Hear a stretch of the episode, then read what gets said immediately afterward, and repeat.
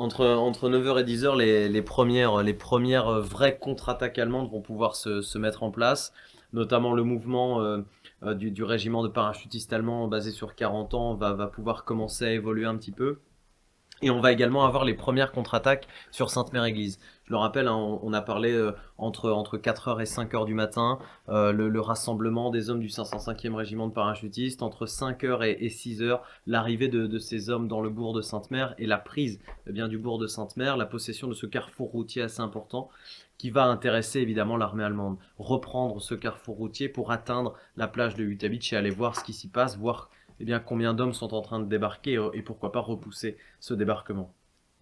Lorsque les hommes, euh, les, soldats allemands vont commencer à atteindre euh, eh Sainte-Mère-Église, ça va être notamment par le sud de Sainte-Mère, euh, venant de, la Nationale 13, et notamment par le lieu dit de, de Fauville, qui existe d'ailleurs encore aujourd'hui eh bien c'est là que va avoir lieu la, première contre-attaque allemande sur le bourg de Sainte-Mère, euh, autour de 9h30 le matin du 6 juin. Le 505e régiment d'infanterie et notamment le, le 3e bataillon qui s'y est positionné au centre de Sainte-Mère, eh bien le, lieutenant-colonel Krauss a bien préparé son, son coup, il a envoyé différentes patrouilles tout autour de Sainte-Mère-Église. Je le rappelle, on a le, le, deuxième bataillon du 505e régiment qui lui se trouve au nord de Sainte-Mère sur la commune de Neuville-au-Plain. Le sud, c'est là que vient la, première contre-attaque.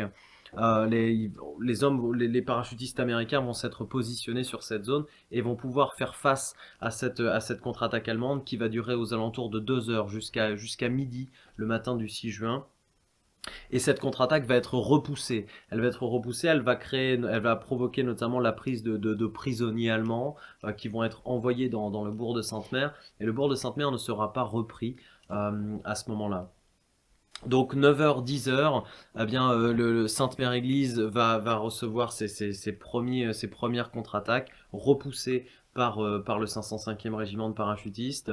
On le verra un petit peu plus tard dans la journée, d'autres contre-attaques vont suivre, notamment de par le nord, hein, et, vont se, suivre dans les, jours, euh, dans les jours qui vont suivre, notamment le 7. Contre-attaque depuis Neuville au plein, euh, contre-attaque également euh, de l'armée allemande venant de Coquigny en direction de, la route de la Fière, hein, du pont de la Fière, ce, ce célèbre pont et, et, cette célèbre bataille de la Fière. On en reparlera notamment un petit peu plus tard dans la journée, dans l'après-midi du 6 juin. Cette première contre-attaque va être stoppée sur, sur Sainte-Mère.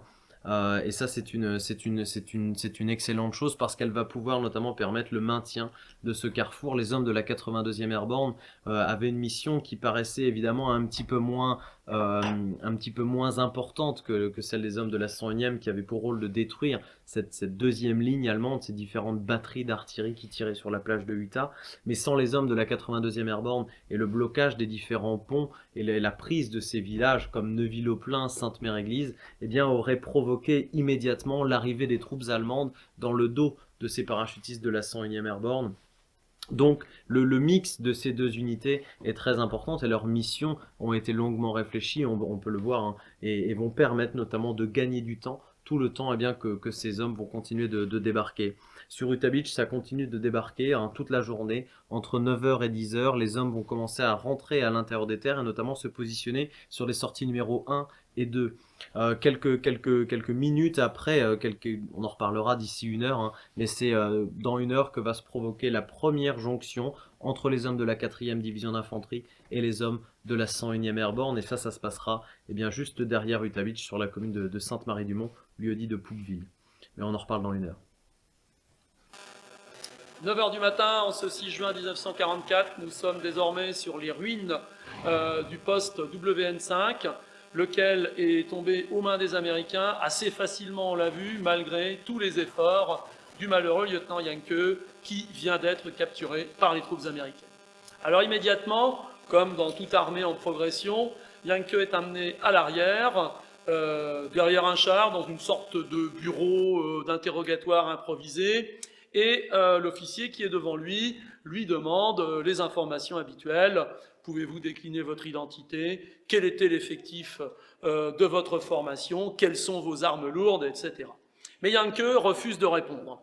Il refuse de répondre et c'est ce qui intéresse ou ce qui inquiète un capitaine américain qui est à proximité et qui s'approche, muni d'une grande carte, et qui lui dit Mais vous ne venez pas nous dire euh, quel était l'état de vos forces, etc. Mais vous inquiétez pas, nous avons déjà les informations.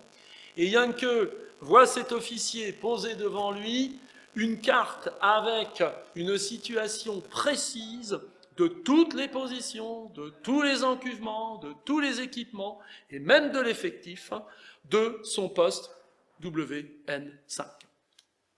Alors bien sûr, euh, lui de son côté euh, s'interroge, même si cette carte est, codée euh, secret, donc réservée à l'usage des troupes de première ligne pour l'opération de débarquement, comment l'information a-t-elle pu parvenir jusqu'aux formations américaines? Il faut une fois de plus, on les a rencontrés lorsqu'on a évoqué le sabotage des câbles, etc., et les inquiétudes que pouvaient avoir les Allemands à l'égard des partisans ou de la résistance, il faut une fois de plus euh, souligner l'importance des photographies aériennes menées bien sûr par l'aviation, mais aussi de toutes les informations collectées par les formations de la résistance qui ont été d'un secours considérable en amenant des compléments de précision à tout ce que euh, les photos aériennes avaient déjà pu donner comme détails euh, sur la composition des unités et une pareille opération de débarquement ne peut s'opérer si on ne connaît pas l'ennemi qu'on a en face de soi Arthur Janke en fait les frais et constate cette situation euh, en étant tout à fait médusé. Il se reprend pour autant et commence à dire aux officiers Mais qu'est-ce que vous voulez que je vous dise de plus? Puisque vous savez déjà, déjà tout, je ne vous dirai rien de plus. Alors à ce moment-là, il tient compte également du fait qu'à proximité de l'endroit où il est interrogé, il a retrouvé les deux officiers américains qu'il avait, les deux officiers parachutistes américains qu'il avait capturés dans la nuit et qu'il avait enfermés dans un bunker. Ces deux officiers sont sortis indemnes, lui ont même fait un petit signe de la main lorsqu'il est passé à proximité d'eux.